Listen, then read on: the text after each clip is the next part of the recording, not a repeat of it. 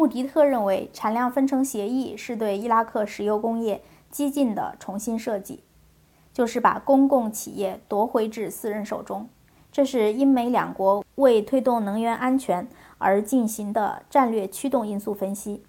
在一个受约束的市场，跨国石油公司需要事先预定新的储备，以确保未来的需求增长。美国版石油法草案要求组建一个以总理马利基为首、由伊拉克和外国油气专家组成的独立顾问局，向伊拉克联邦石油和天然气委员会提供咨询。独立顾问局还负责监管伊拉克中央政府和库尔德自治区政府与外国石油公司签署的油气开发合同，并审查萨达姆政权与外国石油公司签订的油气协议。解决伊拉克北部库尔德人对石油法草案的不满，是伊拉克内阁批准石油法草案的主要障碍之一。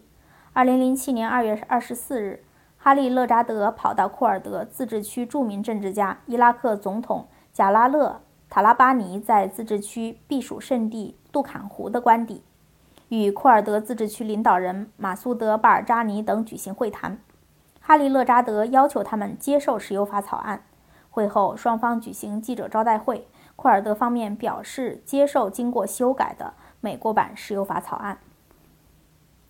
石油法草案提交伊拉克政府之前，三个外部团体审查了这项立法。2006年7月，草案送给了美国政府和石油巨头；当年9月，送给了国际货币基金组织。二零零七年二月二十六日，伊拉克内阁批准了美国版石油法草案，并提交议会批准。当天，总理马利基称赞此草案是建设新伊拉克的另一块基石。伊拉克内阁很乐观，宣布他将于三月十五日把石油法草案提交议会审议。议会通过后，五月末就可以付诸实施。在伊拉克内阁批准石油法草案后不久，哈利勒扎德便在《华盛顿邮报》。发表文章吹嘘这个草案，他说：“这个石油法是一个伟大的成功，它打破了以往的中央集权和过分集中，为向伊拉克石油和天然气行业的国际投资提供了法律框架。”文章对石油法草案获得议会通过充满信心，说所有重要的议会党团在内阁中均有代表，因此通过石油法草案的前景非常好。出乎哈利勒扎德的意料。石油法草案遭到冷遇。二零零七年三月十日，伊拉克政界、石油界和前萨达姆政府部长们呼吁议会拒绝批准石油法草案。他们说，这个国家已经出现内乱，担心石油法草案将进一步分裂伊拉克。当年四月十七日，伊拉克议会副议长哈里德·阿提亚率领五十名议员前往阿联酋的迪拜聚会，研究石油法草案。力图缓解各方利益冲突。此时，美国国会正等候小布什政府汇报伊拉克当局承诺的基准任务是否兑现。迪拜会议上，首先挑战石油法的是库尔德自治区自然资源部部长阿什德·豪拉米。他对首次在会议上公布的石油法草案附录限制库尔德地区政府对石油资源的监管范围极为不满。他说。如果库尔德自治区得不到石油收益中最大的一份，石油法就是一个糟糕的法律。如果石油法削弱库尔德地区政府的控制权，它就是违宪的。石油法应当与宪法一致，否则必须把它扔进垃圾桶。迪拜会议没有就石油法草案达成一致。会议结束次日，即四月十八日，美国国防部部长罗伯特·盖茨突访伊拉克。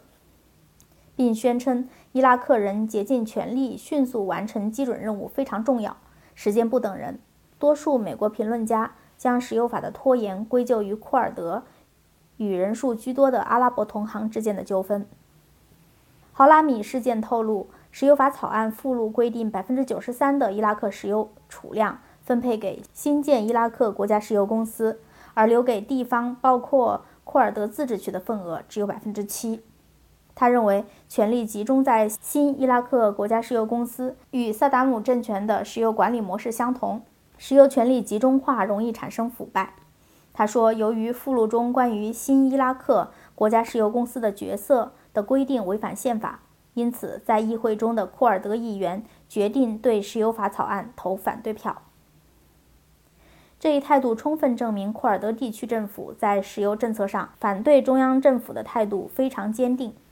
中央政府也不示弱，坚决反对库尔德政府向外国石油公司擅自发放石油开发许可证，说这是企图把自成体系的库尔德石油工业作为谋求独立的跳板。石油部部长沙赫里斯坦尼警告外国石油公司，任何外国公司不经中央政府。与库尔德签订的合同都是非法的。二零零七年五月初，伊拉克内阁第二次把石油法草案提交议会审批，仍然遭到拒绝，这是小布什政府始料不及的。五月八日，副总统切尼突访巴格达，要求伊拉克官员尽快解决和解和石油法这两个棘手的问题，并敦促伊拉克议会缩短假期，抓紧批准石油法。他有点恼火地说。为了购买他们的和解，每天支付的是美国人的鲜血。我认为，在我们为此而继续流血的时候，伊拉克立法机关休假两个月的想法是不能接受的。伊拉克议会被迫缩短了假期，但仍拒绝通过石油法。石油工业是伊拉克的经济命脉。议会中的逊尼派、什叶派、库尔德族对草案中的条款，包括石油政策、收益分配等尖锐分歧。除了库尔德地区和中央政府之间的矛盾难以调和外，逊尼派也是抵制美国版石油法的主力。他们大多居住在油气资源贫乏的伊拉克中心地带。他们主张油气资源国有化，反对把伊拉克分成三部分：石油资源丰富的北部和南部，以及资源贫乏的中部。谢谢收听，我们下期再会。